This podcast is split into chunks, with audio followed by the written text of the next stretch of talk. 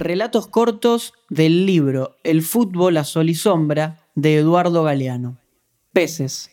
En 1997, un aviso de televisión de Fox Sports exhortaba a mirar fútbol prometiendo, sea testigo de cómo el pez grande se come al pez chico. Era una invitación al aburrimiento. Afortunadamente, en el Mundial 98, en más de una ocasión, el pez chico se comió al pez grande con espinas y todo. Eso es lo bueno que tienen a veces el fútbol y la vida. Auspician este programa Sindicato Luz y Fuerza de Rosario, un gremio solidario, Brújula Coworking, tu lugar en el centro de la ciudad, y Loyal Fútbol 5, jugamos limpio. En el episodio de hoy de Fútbol y Coso estamos hablando de literatura. Mi nombre es Eliane Cheli, estamos con Candela Dolores Moreno Cuco y Mauro Hugo Weiss. ¿Cómo les va, compañeros? ¿Cómo andan, gente? ¿Todo tranquilo? Acá estamos. eh, un nuevo episodio, una nueva felicidad de mi semana. Muy bien. ¿Qué tipo feliz, Mauro, Uf. Alegre, por lo menos. Sí, sí. Por ¿Y, ahí- eso que, ¿Y eso que es abstemio? ¿No bebe? No. Tampoco tomo. no tomo. Menos mal que lo aclara, menos mal que lo No aclara. buena, tomo. está buena. Soy de poco beber. Muy contenta de hacer este episodio con una temática que me convoca tanto. Me encanta que le haya llegado el turno a la literatura. La persona que mejor escribe es la señora Candela Dolores. Aplausos. Al menos en este, en este grupo de trabajo. De literatura se trata este episodio, de escribir, de leer, de todas, todas esas cosas que, que también pueden ocupar un lugar en el fútbol. O el fútbol puede ocupar un lugar en ellas, ¿no? Yo creo que se trata de eso, de que el fútbol dispute, obvio que, a ver, ¿Mm? por supuesto que la literatura no puede ser reticente o indiferente a un fenómeno de masas como el fútbol, Claro. porque sería como apartarse de la realidad. Ujú. Pero también a mí, como persona que escribe, también me enorgullece que el fútbol se meta en el canon literario con algunas posturas Sí. de rechazo a que esa cuestión de la barbarie, entre comillas, Sí. invada la pureza de la literatura. Sí, hay- hay- ha habido una serie de intelectuales que despreciaron y desprecian al fútbol. Y lo, lo consideraban justamente como eso, como una cuestión bárbara, como algo que es externo. Fútbol igual barbarie, la literatura dentro de la cultura, con la música clásica, con, con determinadas cosas que, que el fútbol no tiene nada que hacer. La literatura pertenecería a la cultura y el fútbol iría por fuera. de la Claro, cultura. claro, como para Bueno. los, los plebeyos que se diviertan ahí mientras pasan cosas peores, Claro, pero claro. Bueno, que se queden ahí alienados. Justamente la cuestión de lo, lo bárbaro es lo extranjero, es lo de afuera. O sea, el fútbol sería un bárbaro para la cultura. Sí, con una centralidad de eso que vos decís, Sí. elitista, porque Sí. nada se puede entender por fuera de la, cul- de la cultura, Totalmente. ni siquiera lo que no te gusta o lo que despreciás. Es absurdo, es hasta erróneo para mí. Sí, sí, sí. concebirlo por fuera de la cultura más allá de lo ideológico. Sí, sí. Bueno, después tampoco nos vamos a poner a dar una, a dar una definición de cultura porque no terminamos más. no, pero por supuesto, pero por ejemplo Borges, que es Sí. uno de los máximos exponentes antifútbol de la literatura, que decía que no Sí, le sí, encontraba sentido a ver a 22 hombres corriendo atrás de una pelota. sí. En lo personal, no puedo desligar esa postura de Borges antifútbol como su postura del antiperonismo. Me Sí, parece que es un desprecio de clase y que no es, no es cierto que los sectores intelectuales son antifútbol. Porque No. Jean-Paul Sartre, gran intelectual, ha escrito sobre fútbol en sus posturas existencialistas. Entonces pareciera que lo antifútbol, a mi entender, tiene más que ver con una postura derechosa que con la literatura en sí. Elitista. Y tiene que ver también con ciertos círculos de, de pertenencia, digamos. Porque, por ejemplo, cuando nace el fútbol, las élites inglesas también estaba como mal visto, ¿viste? Practicarlo y fueron las mismas élites las que lo regularon, digamos. A lo mejor entonces, o sea, está como esa contradicción, bueno, pero el fútbol ya está, le rompió las redes a todo, me parece. Sí, como que eh, yo lo, lo- desprecio, pero igualmente lo quiero manejar. Es un poco eso. Pero bueno, también hay eh, otros eh, autores que lo, que lo tratan de entender al fútbol como una, un espacio dentro de lo cultural, como Galeano. Ujú, Yo sí. He leído pocos libros de mi vida, pero uno ha sido de Galeano. Eh, y es, es hermoso lo que escribe. Y cada frase que tiene sobre el fútbol y sobre la vida la, la empieza a comparar, digamos, a trazar líneas y es, es hermoso. En este episodio hablamos de la literatura y del fútbol, de la literatura sobre fútbol, de la relación entre el fútbol y la literatura, bueno, ustedes me entienden, de todos los diferentes matices en la relación entre literatura y fútbol y sobre qué influencias le aporta una disciplina a la otra. El relato futbolístico suele llegarnos a través de la oralidad. Acariciamos los primeros dichos sobre jugadas a partir de la radio o de la televisión, pero llega un momento en el que nuestro paladar futbolero, insaciable, siente gusto a poco con las transmisiones de los partidos y sediento de fútbol, emigra a otro género discursivo para saciarse. El relato futbolístico muchas veces se nutre de la literatura y de diferentes manifestaciones artísticas y culturales para darle cuerpo a eso que sucede en la cancha. No es lo mismo decir, los jugadores de gimnasia y tiro de salta están discutiendo entre ellos, que por ejemplo, tirar, por favor muchachos, cálmense, si los de adentro se pelean, los devoran los de afuera. Lo que sucede es importante.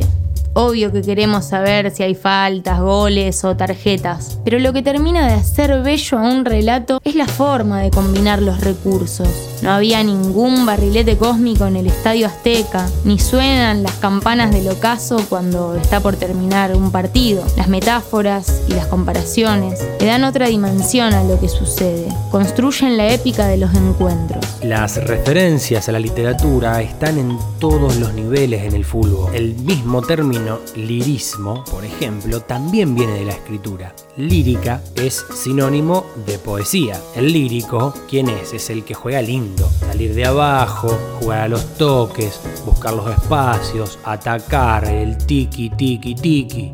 Importa más eso que ganar, diría Ángel Capa. Tal vez eh, sea por eso que nuestro amigo Angelito no está tan acostumbrado a dar la vuelta olímpica. Todo esto con respecto a la influencia de la literatura en el fútbol. Pero, ¿qué pasa en sentido inverso? Lo mismo, porque el fútbol es imposible de eludir. Hay cuentos que se centran en el juego y su entorno y otros donde la pelota apenas se asoma, quizás como un comentario aislado, pero aporta credibilidad a una ficción. Al ser una expresión de masa, se mete hasta en la sopa, es lógico. Y vos capaz querés escribir un cuento sobre un personaje que se confundió de colectivo y en vez de ir para zona sur fue para zona norte. Pero si le metes que en zona norte la gente estaba tomando vino en la vereda antes de ir a la cancha, por ejemplo, la historia se vuelve más familiar. Claro, el fútbol no ingresa en la literatura únicamente como protagonista, también le da entidad a determinadas situaciones, sean cotidianas o no. A veces sirve como excusa para contextualizar o para crear conflictividad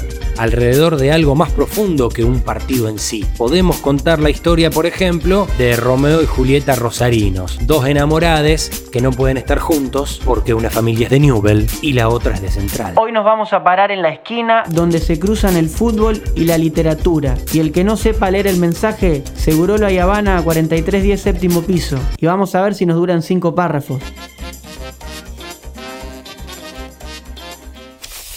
Relatos cortos del libro El fútbol a sol y sombra de Eduardo Galeano. Los divertidos. Julio Pérez, uno de los campeones uruguayos del 50, me levantaba el ánimo cuando yo era niño. Lo llamaban pataloca, porque se desarmaba en el aire y los rivales se restregaban los ojos. No podían creer que las piernas volaran por un lado y por el otro, lejos el resto del cuerpo.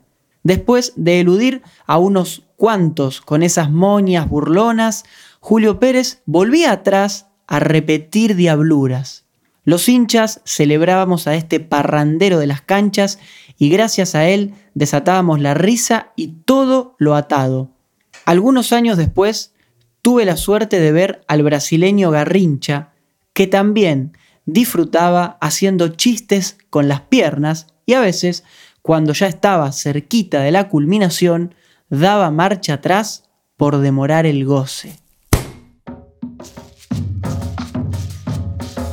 Es más fácil metaforizar y explicar cosas desde el fútbol. es que sobre- ahí también entra la cuestión cultural. En Argentina, aún sin darnos cuenta, tenemos un montón de figuras retóricas Claro. que tienen que ver con el fútbol, qué sé yo, cortita ahí al pie, pegó en el palo, Sí, sí. Quedé offside. quedé en offside, pará la pelota, mirá los costados, expresiones cotidianas. Mm, Claro, entonces va más, o sea, se nos mete en el habla.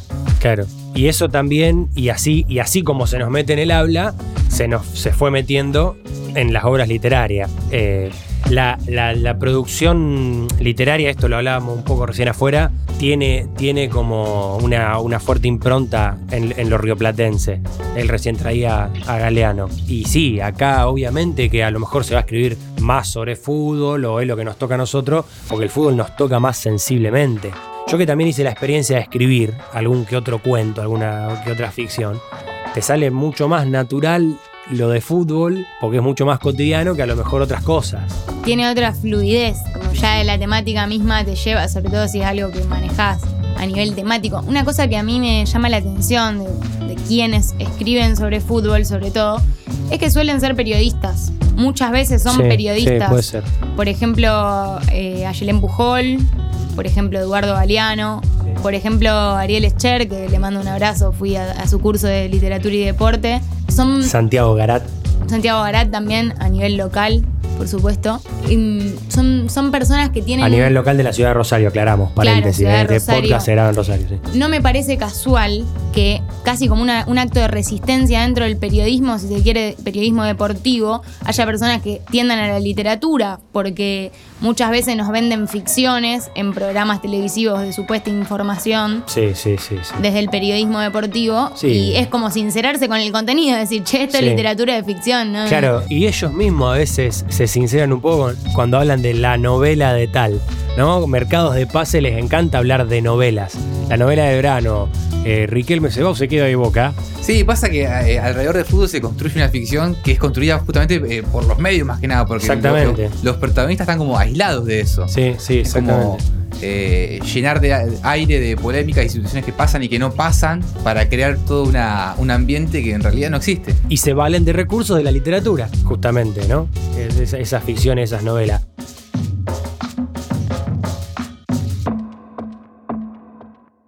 Llego de la escuela. 3 de julio. Tiene que estar por acá.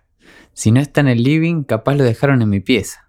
No, no, tampoco. ¿Lo habrán guardado en un cajón? No, nunca me lo dejan ahí. Capaz todavía no llegó. Ya es 5. Seguro estará debajo de la puerta cuando llegue a casa. ¿Quién aparecerá en la tapa? ¿Verón? ¿Buenanote? ¿Messi? Ya quiero ver la entrevista 100%. Y el póster, ¿quién va a estar en el póster doble?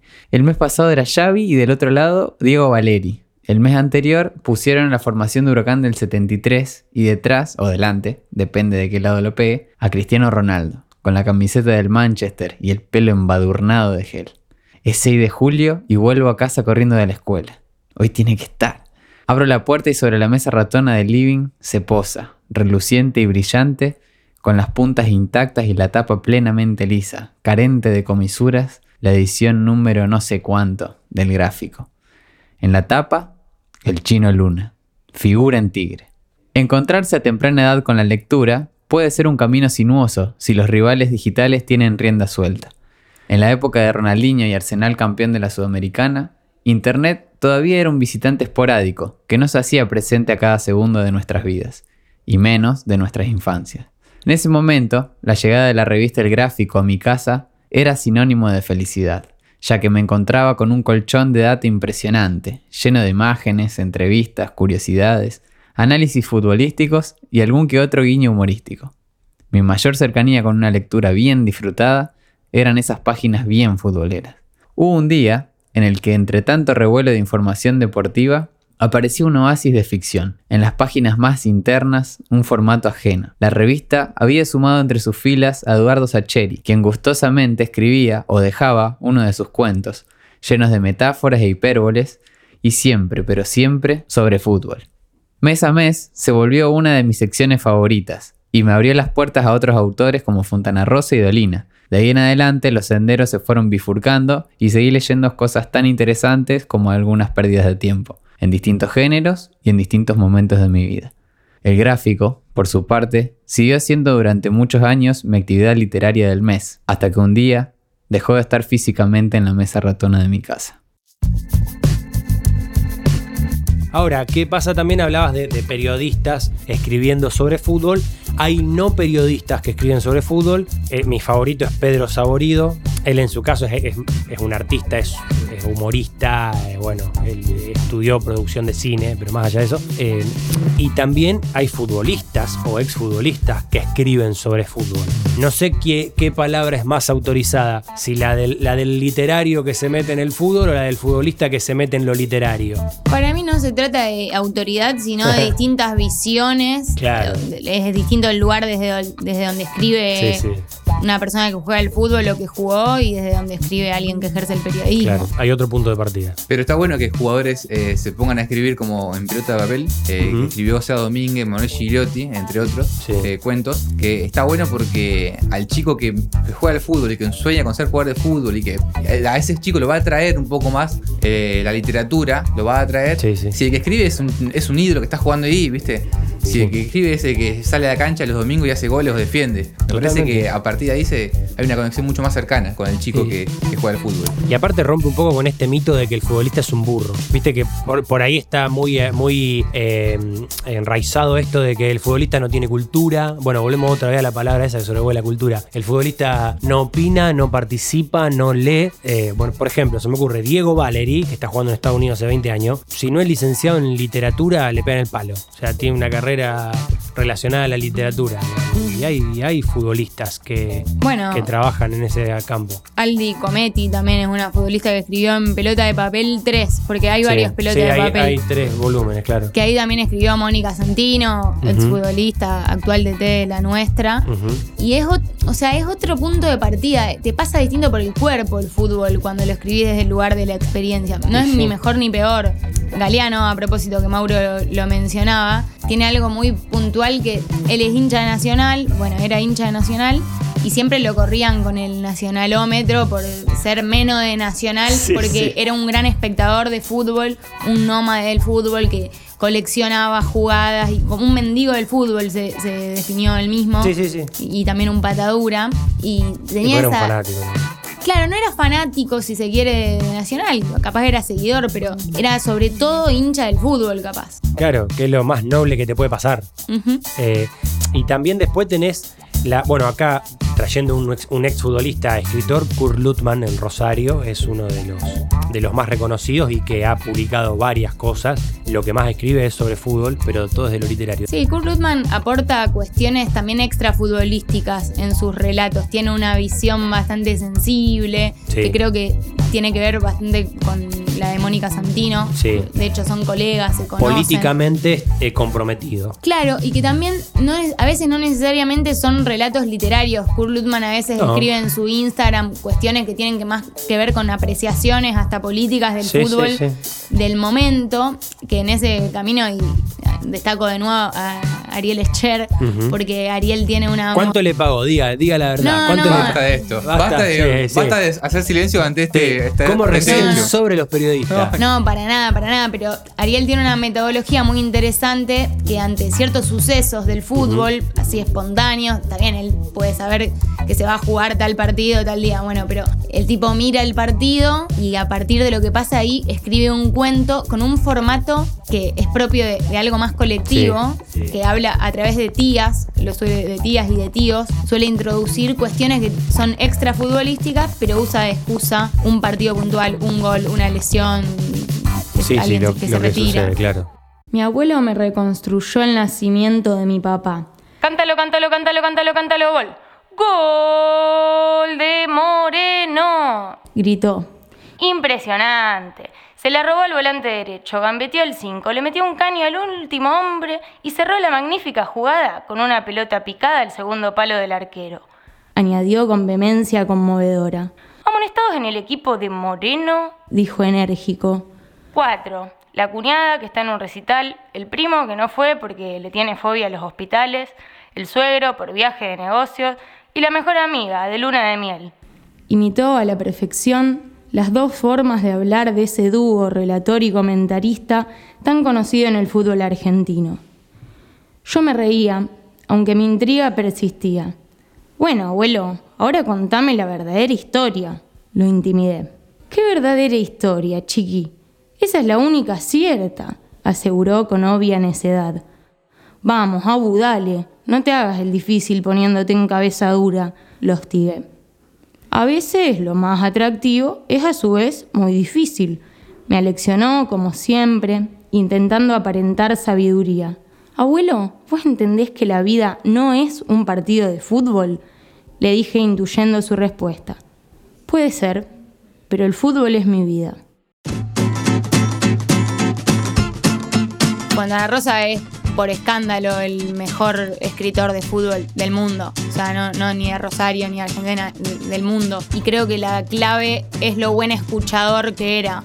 La forma de escuchar el fútbol, de escucharlo en la cancha, en el baldío, en el gigante, de visitante, de escuchar en el bar los comentarios de fútbol, le dieron esa pluma única, además del dibujo, ¿no? Le dieron esa pluma única de introducir la oralidad con tanta naturalidad en un cuento, que no es para nada fácil. No, no, y aparte vos lees a Fontana Rosa y lo lees como la gente habla. Es, es tremendo lograr eso, casi imposible. Sí, el comerse las S, el decir pa en vez de para, ciertas cuestiones propias de la oralidad, como puede tener el Martín Fierro, obras de esa índole, que están impresas en sus relatos y que para mí tiene el componente principal que tiene que tener un cuento de fútbol, que es la verosimilitud.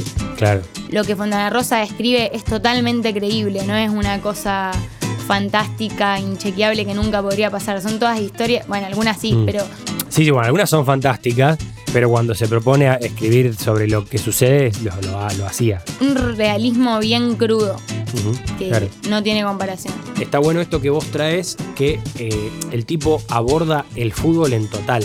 O sea, desde la charla de viejos en el café hasta lo que pasa en, eh, en la- en el barrio, hasta el fútbol profesional. Digamos, tiene una manera de, de habla del fútbol todo en, en su literatura. Por lo menos desde el lugar que él lo concebía, sí. Y en el camino, que yo creo que también se ha nutrido de, de otras personas, por supuesto, Sí, está Osvaldo Soriano, Soriano. claro. que tiene también una concepción del fútbol ligada a la política y por ahí puntos de vista más que tienen que ver con eso. También Roberto Santoro, con esa impronta bien de, de protesta al fútbol como un, es- como un espacio de construcción y de manifestación cultural, política y, y cómo a través del fútbol denunciar y ir contra Sí. los poderes fácticos del fútbol y Sí, no solo sí. hablar del fútbol como juego o como deporte. Sí, bueno, Galeano también ha hecho eso también. Sí, del fútbol a sol y sombra hay mucho de denuncia. Eh, y, hay, y hay mucho. A mí lo que está bueno de- para mí de Galeano en ese, en ese material es que él se esconde atrás de otros para hacer las denuncias. Por ejemplo, cuando habla del Diego y sus, y sus problemas con la FIFA, ¿no? Con los poderosos de la FIFA. Eso también está bien y la, la literatura te lo permite. Sí, sin la necesidad de ficcionalizar, pudo volcar personajes reales que dijeron por él. Otra cuestión que, que hace a la literatura y al fútbol y a esta relación entre ellos es que se, se suele ver mucho más, eh, aparece lo barrial, aparece mucho lo amateur. Yo creo que esto tiene que ver, por ejemplo, en el, en el libro de Saborido, que yo nombraba antes, hay muchísimo de esto, del fútbol del conurbano y de lo, de lo amateur. Y lo, para mí lo barrial y lo amateur tiene que ver con una cosa de que cuando vos hablas de fútbol, en realidad podés estar hablando de muchas otras cosas más. Es decir, si vos escribís sobre fútbol, eso te da el pie para, a, a partir del fútbol o con el fútbol como excusa, hablar de la pobreza, hablar del hambre, de la desocupación, de la desigualdad, digamos.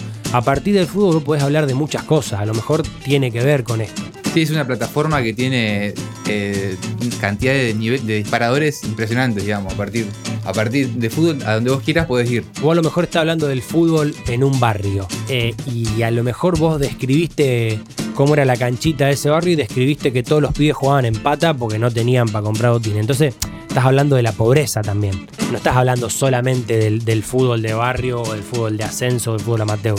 Hay otros temas y la literatura es una gran herramienta también.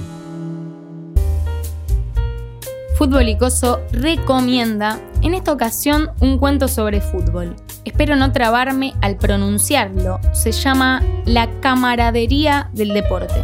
Un relato de la escritora entrerriana Selva Almada que pertenece al libro de cuentos El desapego es una manera de querernos. La camaradería del deporte es un cuento que utiliza el fútbol como hilo conductor de una situación laboral y de algunas cuestiones afectivas para mostrarnos vivencias y rutinas de algunos personajes. El título parece irónico porque podríamos decir que la camaradería está en las antípodas de lo que ocurre a lo largo de la obra.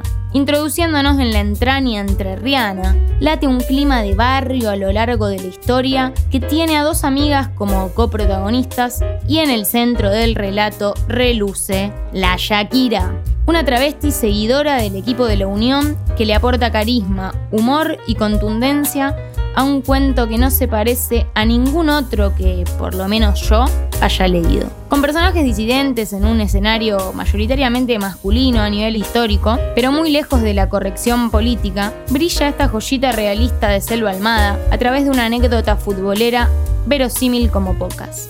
En opinión de quien les habla, el mejor cuento de fútbol de la última década.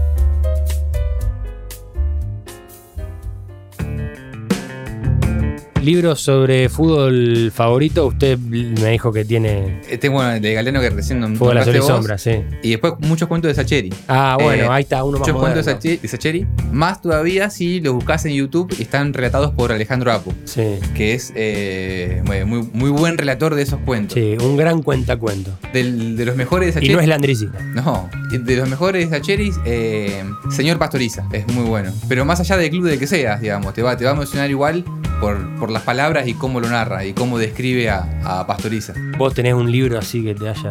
No tanto un libro, sí cuentos. Me gusta mucho Viejo con Árbol de Fontana Rosa, de- espectacular. Es Hoy buenísimo. es espectacular. Obviamente, 19 de diciembre de 1971, que tiene la fama de ser el mejor cuento de fútbol de la historia y no por nada. La camaradería del deporte, que es el que recomiendo en este episodio de Selva Almada. Y si tengo que decir otro, los nombres también de Fontana Rosa. Yo no sé si tengo uno favorito. Leí tanto, y leí tanto y ya no me acuerdo. Sos lo más eh, academicista de este, este grupo. Pero si vos comparas todo lo que leí en mi vida y todo lo que leí en mi vida sobre fútbol, me parece que lo supera ampliamente. Me el que me ha hecho reír mucho, que para traer uno distinto, es el de Saborido, por ejemplo. Te hace, me ha- me ha hecho reír muchísimo, qué sé yo. El que está en tu casa, que lo, lo agarramos con nuestro productor Iván. No, pero ya lo, ya lo devolví, ya lo devolví porque era de Perafán. Uno que. O sea, acá hasta circulan los libros acá. que uno, voy a decir el, el- el título del, del capitulito, capaz que después, si estoy agarrando por mucho se edita. Diga, diga. Eh, es el que dice Messi no es autista. Se llama así un capítulo. No te sabría decir, me parece que. Estaba en tu casa, no Me sé. parece que en el desaborido, Ah, claro, y no, claro. y no estaba en mi casa. No, sí, sí, sí. Bueno, llegó a tu casa cuando grabamos, cuando hicimos las fotos. Ah, bueno, claro, no, no, no, no, amigo. No, ya está, ya terminamos, va. Futbolicoso es una producción de Ignacio Fierro, Mauro Weiss, Candela Dolores, Juan Ignacio Perafán, Eliane Cheli, Iván Jiménez, Cristian Skinner y Maxi Gómez. Se graba en Brújula Coworking y se emite por Radio UNR y Radio Sport Casilda. Podés encontrar todos los episodios y más contenidos en Spotify y YouTube. Seguinos en Twitter, Instagram y Facebook. Siempre como Fútbol y. Auspician este programa. Sindicato Luz y Fuerza de Rosario, un gremio solidario, Brújula Coworking, tu lugar en el centro de la ciudad, y Loyal Fútbol 5, jugamos limpio.